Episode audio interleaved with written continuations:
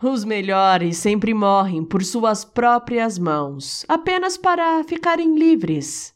E aqueles que ficam nunca conseguirão entender por que alguém iria querer se livrar deles.